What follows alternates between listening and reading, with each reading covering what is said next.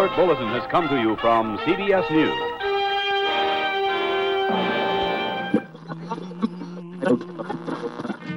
Sintonize sua rádio e prepare teus ouvidos para o terror. Este é o podcast Frequência Fantasma. Seja muito bem-vindo ou bem-vinda, você ser vivo ou não, né? Nunca se sabe quem tá nos ouvindo aí do outro lado, a mais um Redação Fantasma, o seu programa semanal, menos semana passada, né? seu programa semanal de novidades do universo de horror, né? Então, seja ele de cinema, games, enfim, o que a gente achar bacana de novidades para dividir com vocês aqui, a gente vai trazer nesse programa singelo, curto mas que é feito com muito coração e muito carinho aqui para vocês. Eu sou Sérgio Júnior, o host desta bagaça, e comigo hoje estão eles, Luiz e Fábio. Tudo bem? Como é que vocês estão? Beleza? Eu tô ótima. Melhor agora que vamos falar sobre Anya Taylor-Joy. Boa! E já que você puxou esse assunto aí, Luiz, vamos começar por essa notícia então. A gente recebeu lá no site Collider ou Collider, não sei como é que se diz aí o nome do site, né? Anunciando, em algum momento a gente chegou a falar aqui no redação sobre o remake do Nosferatu, que vai ser dirigido pelo Robert Eggers, né? O Robert Eggers ou Eggers. Ele foi o diretor da Bruxa, que tem como protagonista Anna Taylor, Anya Taylor-Joy, né? E também do Farol, que tem como, como protagonistas o Robert Pattinson e o William Defoe. E agora ele tá nessa nova empreitada aí, já adiantando, não tem uma data certa para estreia, mas foi anunciado. Estão falando a... em 2023. Ou, então, pode ser, pode ser que seja, né? Mas foi ah, anunciada. Já tá aí na porta. Isso aí. E foi anunciada é, a inclusão aí, né, da Anya Taylor-Joy para compor o elenco do filme. E aí, o que que vocês acharam dessa notícia e fez alguma diferença? Para mim não fez diferença nenhuma, tá? Já vou deixar registrado aqui. Mas eu quero saber de vocês aí o que, que vocês acharam. Ai, pra mim não fez diferença nenhuma, Olha só, a Anna Taylor-Joy vai participar, já é um sucesso, entendeu? Mas agora falando sério, Pô, cara, eu acho que tem uma expectativa boa. Ela é uma atriz que tá em ascensão aí, ela tem feito bons filmes. Eu acho que ela é aquela esquisitinha que a gente gosta, acho que daria super certo. E Nosferatu tava precisando de um remake. Não que o original seja ruim, mas de repente pra, pra dar uma renovada aí, pra trazer de volta a história. Eu tô animada, cara. Acho que pode ser bem interessante. Pô, se o filme for bem feitinho aí, tem tudo para ser um sucesso. E falávamos de adaptações na, no último programa, de 20 anos atrás, né, de Drácula. Não deixe de ser, hein? Olha aí. Eu acho legal a Ana Taylor-Joy, gostei dela no trabalho da Bruxa, não acompanho é, outras coisas que ela fez, assim, eu fiquei mais em cima do trabalho da Bruxa, mas o que tá mais me, me hypando é o fato de estar tá na mão do Robert Eggers para fazer um remake do Nosferatu, entendeu? Já é um, uma puta obra de, de 22, certo? É um excelente filme. Na década de 70, ele ganhou o remake com Klaus Kinski, que ficou excelente. E agora tá na mão do Robert Eggers, que anda fazendo. Pô, o cara fez o farol e tá merda, né, cara? Sabe? Você pega. A, só de assistir o farol, você pensando, esse cara vai fazer o Nosferatu, já tô esperando uma coisa muito, muito foda, tá ligado? Eu tô ansioso para saber quem vai ser o vampiro. O William Defoe, pô. Não Tem pode. Que ser. Eu tinha pensado, eu falei o William Defoe, mas Porque ele já ele fez foi. a sombra do vampiro, pô. É. com, a, com a premissa lá, não, vai ficar muito canastra, sabe? Então, mas eu acho que não cai na piada. Eu não, eu não assisti esse filme, pra mim ia ser muito maneiro. E, e, e assim, cara, é, eu acho que o Robert Eggers, ele tá indo pra um caminho tipo Tarantino. Tipo assim, de criar o crew dele, tá ligado? A equipe dele, entendeu? Então, tipo assim, cara, é, eu acho que seria legal ter o William Defoe. Eu acho ele um puta ator que todo mundo... Não é que todo mundo, né? Mas ele ficou muito conhecido pra massa como o Duende Verde do Homem-Aranha, que é um papel caricato, mas esse cara entrega muito, ele tem uma veia muito Poucos de teatro. que prestou dos filmes do Homem-Aranha, velho. Ele e o Dr. Octopus, tipo Não, assim, realmente, bem. né? Ficou bem legal. Mas você concorda que é caricato? Como Ah, tem que ser um filme de quadrinho? Isso, né? Não, eu, porque eu entendo, então, mas é isso que tá, então, mas é isso que eu tô falando. É o Porque ele é um impacto, ator de filme é o impacto pra massa. Eu, então, mas a massa, se você perguntar pra qualquer pessoa que está na massa, sabe quem é a massa? A massa é a massa, né, que A tá aí massa. no mundo. se você Sérgio tá perguntar, pensando ah, o William Defoe, William aí. Defoe, é, quem é o William, quem é o William Defoe? Aí você vai mostrar a foto pra ele. Ah, é o Duende Verde. É isso, entendeu? Ele tá conhecido como Duende Verde. Pro cara conhecer o trabalho, a gente conhece o trabalho dele, porque a gente curte. Né? Mas na massa, ele é conhecido da mesma forma que o Robert Pattinson, ele é conhecido como o vampiro do Crepúsculo. Mas você acha que a massa merece ele? A massa é a massa. Cara, mas assim, mas eu acho que não é pode a ser massa. jogado de lado. Eu acho que faz, eu acho que a massa faz parte, entendeu? Então Cara, mas eu acho que esse filme não vai ser pra eu massa. também concordo. Tem uma outra questão também que pega, que é o seguinte, ele vai Um assumir um, dos BO marcos do muito grande. aí. expressionismo alemão, deixando bem claro. Exatamente, não é só um dos marcos do, expre- do expressionismo alemão. Eu concordo com a Luísa. É um marco no cinema mundial. O, o. Nosferatu é um dos maiores filmes do que esse planeta já viu. Você tem noção qual o peso disso? Tá no colo do Robert Eggers. Então acho que ele tem que escolher pessoas que são da confiança dele, que não vai dar problema na gravação, porque eu espero uma obra de arte do Robert Eggers. Ponto. Eu não espero menos do que isso. Entendeu? Então, assim, a Anna Taylor-Joy, beleza, ele já conhece, ele já trabalhou com ela e tal. Então, eu espero que ele traga pessoas que já trabalharam com ele. Não que tem que ser lei, que é regra e tal, mas eu acho que vai ser mais confortável pra ele entregar uma puta obra. Assim, vai ser legal se for preto e branco? Vai ser legal, mas eu acho que ele tem que ir por uma outra linha. Eu acho que ele tem que mostrar um outro Robert. Eggers. Então, mas eu acho que ele tem que mostrar um outro Robert Eggers. Eu acho que, por Mas exemplo, calma, o filme tem da um outro bruxa. filme dele que vai sair antes do Nosferatu, chama The Northman. Talvez seja a Ah, pegada que você tá querendo. Pode ser, pode ser, pode ser, pode ser, entendeu? Beleza, show. É, eu não tinha, eu não, eu não tava lembrando. Comparando de novo com o Tarantino, você vai ver um. É, é- é tipo assim, por exemplo, você vai ver um filme do Tarantino, você sabe o que você vai ver. E aí, quando a gente foi assistir o Era uma Vez em Hollywood, você viu uma coisa totalmente diferente do que ele fez até hoje. E esse filme, ele passou a estar no top 3 ou 5 de vários fãs do Tarantino.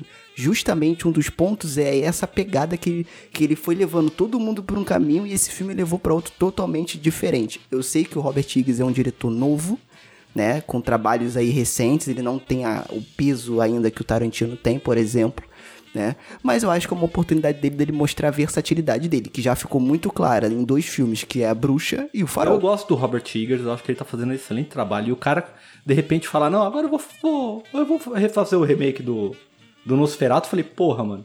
E o Nosferatu é um filme que deu certo ao longo do tempo. Assim, ele teve um remake na década de 70 que é bom, sabe? Não foi um filme que foi massacrado.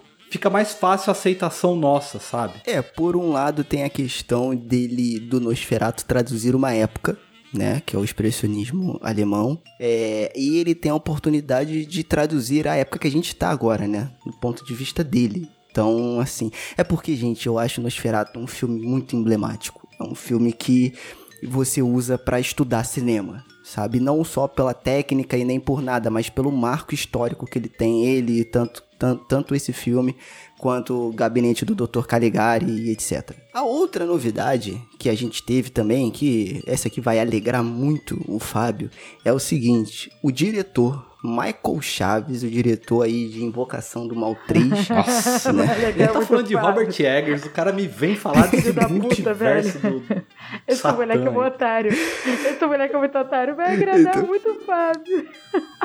vai agradar muito o Fábio. Que é o seguinte, o diretor Michael Chaves, ele revelou que existe o Demon Cut do Invocação do Mal 3, cara. Olha aí. Alegria e depressão andar lado a lado, né? Você tem aquela euforia com o filme do Nosferatu, daqui a pouco você cai numa depressão quando o cara começa a falar dessas coisas. Devia Mas ter, deixado essa, devia ter deixado aquela pro final, né? Porra, olha só. É. Bom, enfim, na verdade, é, em uma conversa, uma entrevista que ele deu, é, ele, o Michael já, o Michael Chaves, né, disse que ele poderia, ele queria ter aproveitado melhor é, um dos demônios que são citados no filme. Não sei se vocês lembram, né, e quem já assistiu o filme, é um pequeno spoiler, mas que não não atrapalha em nada na história, Ah, até porque ela não filme, existe. ninguém liga. Ninguém É, Spoiler maior a história não existe no bosta. filme. É. Ninguém liga. Exa- exatamente. E aí o que acontece? Esse, esse é o demônio que aparece lá na cama de água, né? Que a gente só vê o rosto dele. E aí, na verdade. Mano, olha a no- premissa do filme. Tem uma, ca- um tem uma cama d'água na porra do filme. Você já vê que é bom. Então, mas aí que tá. Quero fazer um comentário em cima disso, porque no filme Eduardo Mãos de, de Tesoura também tem uma cama d'água no filme e o filme é Não maravilhoso. compare esta Então, obra. é o que eu tô repara, falando. não compare esta obra. Eduardo Mãos de Tesoura pode fazer o que ele quiser. O Michael Entendi. Chaves não pode fazer o que ele quiser. Isso, isso, isso, isso. Entendeu? Michael Chaves. Enfim. Caralho, Sérgio. Aí, Ai, o que que acontece? que Deixa eu tenha acabar. reparado nessa vez. É, deixa eu acabar. Aí ele falou que tem lá o Demon Cut, que é o seguinte, né? Ele queria trabalhar melhor esse demônio para que fosse gerado um spin-off contando a história e de origem dele. E aí eu jogo para a mesa. Já não encheu a porra do saco esse negócio de cut, né, com o Snyder Cut aí. E outra coisa, chega de spin-off do Invocaverso. De, de novo, beleza, o, universo é grande, mas o que a gente tem até agora não é o suficiente para ter um bom filme do Invocaverso relacionado a esses essas criaturas periféricas que aparecem nos, nos filmes, né? Eu quero saber de vocês o que, que vocês acham dessa notícia e de uma possível, de um possível lançamento do filme com essas cenas a mais aí, toda é, até mesmo a possível, o possível desenvolvimento de um spin-off dentro desse demônio que se chama a besta, tá? É The Beast. Lá, aquele, a besta é quem paga pra ver esse filme, mas vamos lá. Eu vou falar duas coisas. Ai, meu Deus. Pra ser bem breve, meu comentário. Caralho. Uma, essa notícia ela saiu no Blast Disgust, então eu vou ler o comentário na notícia. Comentário dos inscritos lá do site. Outro spin-off é a última coisa que essa franquia precisa. Pronto. Agora, a minha opinião. Boa. Não me importo. Eu não vou ver. eu não vou acompanhar. Então, cara, é. eles fazem o que eles quiserem. É, eu também achei Olha, nada a ver. Ah, eu só é, vim pra gravar o programa lá. porque eu não tava nem um pouco afim. foi horrível, foi uma merda. Ai, gente, olha, que preguiça. Honestamente, mas que, mas o que, que, você acha, Luiz, disso aí, cara? Tipo assim, de toda hora é, agora eles estarem anunciando um spin-off. Assim, eu entendo que é do mercado, ah, tá, gente? Ok, eles precisam não, assim, gerar você tem razão. dinheiro. Você tem razão. Né? A minha opinião, ela não importa absolutamente. É mercado. E enquanto tiver demanda, eles vão fazer. É isso. Agora, eu acho um porre. Porque toda hora, Sim. velho. Agora vamos contar a história de origem do suéter que o Ed estava usando quando fez o exorcismo da garota sombria que caminha pela estrada à noite, olha só. Entendeu? Cara, tô querendo saber. Ah, foda-se. Eles querem transformar Deus. isso igual Star Wars, tá ligado? Que é a turma compra action figure, compra tudo que sai. E só que eles esquecem que isso daí é uma coisa que ninguém se importa. A turma vai no cinema para comer pipoca e, sei lá, sabe, passar o tempo. Ninguém saiu de lá duas semanas depois, ninguém nem lembra do filme. É, tipo assim, porque a, o exemplo de Star Wars é bem, é bem contrastante, porque com Star Wars muita gente se importa. Então realmente o pessoal Sim, lança a turma coisas, quer as pessoas coisa. vão ver é. aquela porra, exatamente. É o nítido. público joga, joga a, a lenha na fogueira. Olha, Agora, Nós gostaríamos que fizesse um spin-off disso, um spin-off daquilo, igual fizeram em quadrinho, é. livro e tal, não sei o quê. Isso Nossa, daí tá um todo mundo. Completar a amigo. Dane-se. É. Eu falo, um dos arrependimentos da minha vida foi ter perdido tempo assistindo algum desses filmes aí, cara. Dessa franquia. Cara, eu não acho que assim, todos sejam ruins. O primeiro e o segundo são bem legais. Mas esse terceiro e It's todo, a trap. O, todo It's o resto. a trap. De, é, né? O primeiro e o segundo. It's a trap. Caralho, e, assim, o resto do lixo que veio depois é, é foda. Cara, a Invocação do Mal 3 foi tão ruim que eu me diverti mais vendo a freira. E a freira é ruim pra caralho. Então, eu acho que a, que a freira é um bom exemplo, porque... Tinha uma ideia legal, mas foi muito ruim, caralho. Não, é porque o que acontece? Eu concordo um pouco com o Fábio da tentativa deles criarem um universo de terror em que eles podem explorar outras mídias e até outras possibilidades mercadológicas, como bonequinho, funko, é, estatueta, essas vai coisas. Ter Só bone... que... vai, não vai ter brinde do McDonald's, galera. Aceita isso. Não vai ter o brinde é. do Red. Então, mas aí eu acho que eles não conseguiram, tá? Apesar de eu gostar do universo. Não é que eu gosto do universo, não como é que eu vou explicar isso? Eu gosto da existência. Eu acho legal ter uma coisa de terror, sabe? Apesar que a gente até falou numa notícia aqui, em alguns programas atrás, que a realizadora do Rua do Medo quer criar esse multiverso, então pode ser um que tenha uma possibilidade de sucesso maior, né? Assim, é, tanto de crítica é, de, é, é do, do, dos, dos, produtos quanto mercadológica, enfim. Só que eu acho que o universo do Invocação do Mal não conseguiu criar essa identidade para ter esse apelo. Por exemplo, se você for falar, ah, Invocaverso, a única, a única criatura que vem na sua cabeça é a freira. Eles não criaram um universo tipo a Chorona é uma merda. Todos os outros filmes são ruins. A própria Annabelle, as pessoas detestam a boneca Annabelle do filme. Preferem a original, tipo assim, esteticamente, não é que preferem mas esteticamente ela é até mais assustadora do que a do filme. Então eles não conseguiram criar essa identidade o suficiente para as pessoas clamarem, por exemplo, por um spin-off. Tanto que você vê a produtora se comunicando, falando: olha, vai ter spin-off tal, do Homem Torto, da Freira, blá blá blá. E as pessoas, ok, tá, show, vamos lá. Não, mas, mas quando falar dando dinheiro, eles vão continuar fazendo. Homem. Velho, você vai fazer spin-off do Homem Torto? Até pedir pra tomar no cu. Gente, assim, caralho, por quê? Por quê, senhor? Luiz, mas é, é, um, é, um, é um filme que vai custar, sei lá, 20 milhões e ele vai ah, ganhar 80 milhões, 40 milhões, pronto, já Gente, deu ali. Não precisa, Posso, não precisa. posso só falar o que eu penso assim dessa questão? Eles querem criar um, um- um universo, só que eles esquecem uma coisa: o público deles cresceu. O público que assistiu o primeiro Invocação do Mal, quando tinha 16 anos, hoje já tem mais de 20, cara. Eles já estão cagando pra essa franquia. Você entendeu? Pô, o pessoal já cheio de cabelo no saco, ninguém liga mais, velho. Pô. Ninguém liga. Eles não pegaram Então, o público, mas eu não- acho não que isso conversa- Não renovou. O público de 16 anos hoje não se importa com. Que tem hoje 16 não se Então, importa mas com eu acho que não se importa porque não criou essa, essa, essa identidade. Isso. Entendeu? Então, tipo eles assim, fizeram mal feito. Warren, É um projeto mal elaborado. Então ele não, ele não manteve o público pro público crescer junto. Era um filme para adolescente, certo? 16 anos, que cresceria com a franquia e ficaria acompanhando. Assistir os dois primeiros e acabou. Aí uma molecada que foi no hype, que era mais novo e viu os mais velhos assistindo, ah, vou assistir o 4. E viu e falou, pá, tá, isso é qualquer coisa. Você entendeu? Eu, eu sou muito mais a questão que você falou da Rua do Medo, que eu acho que gera uma identidade muito maior com o público, do que o Invocação do Mal, cara. Eu acho que o, Rua do Medo, se fizer bem elaborado, tem chance muito maior de dar certo. É, eu também acho. Eu acho que, infelizmente, o Invocação do Mal não criou essa identidade. Eu acho que até o próprio Sobrenatural, é, a franquia sobre- que também aí tá encabeçada pelo James Wan, ela conseguiu criar uma identidade mais forte do seu universo. Aí, assim, pela minha percepção, do que o Invocação do Mal. Porque você vai ver, ele vai fechar nos Warren e na Freira. Tá? E se você forçar um pouco na, Ana- na Annabelle, que não teve tanto sucesso assim, né? Teve o sucesso mercadológico, mas ninguém se importa, entendeu? Então, é. Você fala de assim, boneco cara, macabro, a turma fala Chuck. Exatamente. E Exa assim, Olha aí, exatamente, beleza. bem feito. é, beleza, ele vai tentar forçar esse Demon Cut aí, sei lá, pra um DVD, pra uma versão de Blu-ray e até mesmo um spin-off. Gente, Eu comprar DVD. O a Michael. Chaves, ele tem que dirigir Comprar novela. DVD. É isso que ele tem que fazer da vida dele. Olha, que de- demanda novela- pouco, Uma- sabe? Vai dirigir novela, gente uma sem novela talento. mexicana. É, Epa, gente... não, peraí, peraí, como assim? Tá A falando do novela hoje é tudo cara? modelo. É tudo Ah, modelo. não, peraí, pelo Não amor tem de Deus. ator. Como assim? Ele podia dirigir uma novela mexicana maravilhosa? De preferência um, um remake decente de A Usurpadora, porque esse último não foi legal. Eu acho Pô, que o menino o cara, o cara que faz essas tranqueiras, você quer que ele bota a mão em usurpadora? Sério mesmo? Pô, claro, vai ser. É o que precisa, entendeu? Usurpador é trash. Novela mexicana é trash, esse é maravilhoso. Tá bom.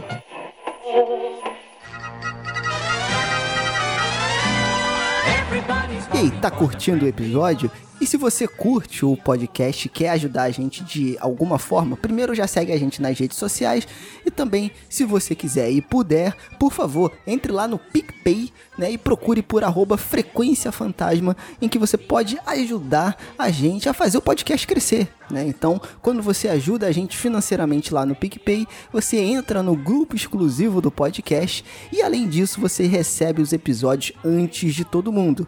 Estamos já estudando novas plataformas de financiamento coletivo, mas por enquanto que a gente tem para hoje é essa aí, PicPay. Então, baixa lá e ajuda o podcast.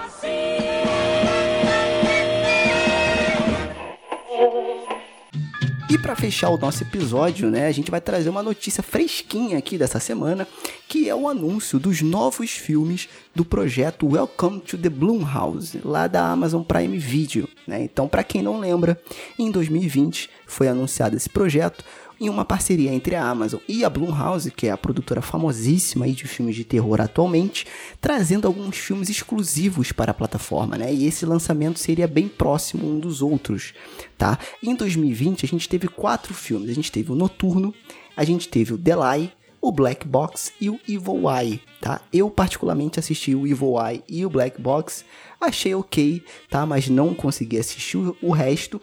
E nesse ano, já foram anunciados novos filmes. E eu vou te falar, me chamou bem mais atenção, eles me chamaram mais atenção do que é, esses primeiros filmes anunciados em 2020, tá? Um breve resumo aqui dos filmes que eles anunciaram foram, primeiro, Bingo Hell, que vai ser lançado em 1 de outubro de 2021, Black as Night, também lançado em 1 de outubro de 2021, Madres, que vai ter o seu lançamento marcado para 8 de outubro, tá? E o The Menor, que vai ser também lançado dia 8 de outubro. Então a gente nós vamos ter duas levas, tá? O primeiro no dia 1 de outubro, com dois filmes, e o segundo no dia 8 de outubro. Quero saber de vocês, tá? Qual desses filmes chamaram mais a atenção de vocês que vocês estão mais esperando para assistir? Lembrando que essa notícia a gente pegou lá no Trilho do Medo. Um beijo pro Júnior aí que deve estar tá ouvindo, tá? É, ajudando a gente aí nessa compilação de notícias da semana. E aí, qual que chamou mais a atenção de vocês? Eu acho que a do Fábio é parecida com o meu, mas tudo bem. Eu gostei da premissa do The Minor, né? Que vai falar sobre uma mulher que tá supostamente tendo algumas alucinações, Judite, como diria Fábio Porchat. Acho que é bem legal. Eu curto muito essa premissa da pessoa saber ou não se ela tá vendo a realidade e tal, porque eu acredito que todo mundo tá, fica meio sujeito a isso, né? Porque a gente tem uma ideia do que, que é real, mas que pro outro não é a mesma coisa. Eu achei ma maneiro. E vocês? Achei legal, cara. Eu, eu achei bacana porque ele tá meio que categorizado como um conto gótico de terror. Então eu curto essa pegada assim, eu é, acho pois que é, né? vai ser legal. É. E aí, Fábio? O meu, ah, cara, é Bingo Hell. Traz. É Bingo Hell na veia. Com certeza. Cara, pô. Merda, cara. Que premissa. A premissa do filme, não. A premissa do filme, cara, para mim é genial, cara. Porque é, é uma cidadã, uma idosa, que ela fica lutando contra uma força maligna que tá dominando um bingo na cidade dela, cara. E o nome do filme é Bingo Hell. Exatamente. Então, assim, cara. sabe? Aqui, ó é, formalmente, digamos assim, a, a sinopse diz o seguinte, resumida, né? Uma cidadã idosa corajosa luta para proteger seu amado bairro de uma força maligna que tomou conta do salão de bingo local e está matando os residentes de maneira horrível. Cara, assim, essa premissa é muito boa. E eu vou te falar, me lembrou muito quando eu fui no bingo da igreja, aqui perto Nossa, de casa. Com minha mãe. O bingo Nossa. da igreja e, cara, é trash. Sim, mas eu vou te falar, eu vou todo ano agora, porque ver velho irritado caindo na porrada é muito bom. Cara, foi muito divertido. Rinha de velho. Foi um dos dias mais cara, divertidos do ano. Rinha de velho, porque caraca, foi rinha de qual velho. o problema de vocês, mano? Foi, cara, foi. cara, Essa é muito bom, cara. Aí, isso, imagina uma velha lutando para salvar o bingo, cara. Não tem premissa melhor. Só faltava ser um velho e ser o, o, o Nicolas Cage. Pronto, aí fechou. Aí com certeza a gente ia, já ia assistir, ia ter episódios, caramba. Mas nesse aqui, cara, pô, que maneiro, cara. Assim, a premissa é diferente e ver velho lutando, brigando, deve ser muito interessante, deve ser muito bom. Sabemos agora que Sérgio é um grande fã do filme Red, Aposentados e Perigosos. Inclusive, eu adoro aquele filme. E eu gosto mesmo, hein? Sempre quando passa aqui na, na, na TV eu vejo. E aí, aquele Fábio, filme é uma covardia, eu acho que você... só tem o puro creme. É. E eu acho que você chegou a, a comentar esse filme você falou que era uma antologia de contos mexicanos, aquele conto aquele filme México Bárbaro de 2014. Então, a diretora desse filme Bingo Hell, ela vai ela participou de um desses curtas que tá dentro desse filme, tá? Então ela tem, ela não tem uma carreira muito grande, ela já foi, ela é atriz também, ela tem alguma carreira ali mais um pouco mais, não é até a mesma quase quase parecido como atriz e ela vai dirigir. Então, o primeiro filme longa-metragem, digamos assim, né, é de expressão que ela vai dirigir. Então, achei bacana, cara. Esse aí me chamou muita atenção. Para fechar aqui, o que me chamou atenção também, além do Bingo Hell, eu não sei o que, que vocês acharam, né? Só pra gente mudar um pouquinho, foi esse filme O Madres né? O Madres eu achei interessante porque ele vem de uma premissa um pouco diferente dos filmes americanos, né? Ele fala mais ou menos que esperando seu primeiro filho, um casal mexicano-americano, né? Barra mexicano barra americano, muda-se para uma comunidade agrícola migrante na Califórnia dos anos 70, onde sintomas estranhos e visões aterrorizantes ameaçam a nova família. Eu acho essa premissa interessante justamente porque provavelmente ela vai tocar no ponto aí dos imigrantes e tal, e como isso pode é, destruir psico é, psicologicamente uma família por conta de preconceito. Isso não tá na sinopse, mas provavelmente deve ter um pezinho aí, né? E por ter essa questão mais do mexicano, né? Da coisa mais latina, eu sempre acho o terror deles também, nosso, né? Que nós somos latinos, mais visceral, assim. Então eu acho que vai ser bem bacana também. Beleza, galera? É isso né? Mais um Redação indo para conta com algumas novidades do universo do terror. Espero vocês aí do outro lado na próxima semana, se tudo der certo, né? Se não for que nem a última. para mais um Redação Fantasma e para os próximos episódios do Frequência Fantasma e dos programas que a gente tem, tá? Não se esqueça de espalhar a palavra do terror compartilhando o podcast com seu amigo e seu colega que quer ficar por dentro é, das novidades do horror e que curte também o cinema e todo o universo de terror e horror. Um abraço e até o próximo. Valeu, galera. É isso aí. E vamos num bingo ver rinha de velho.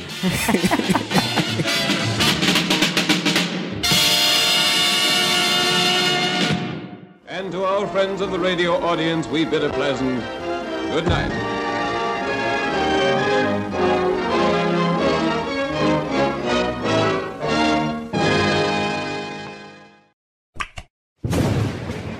Mausoléu 13 edições.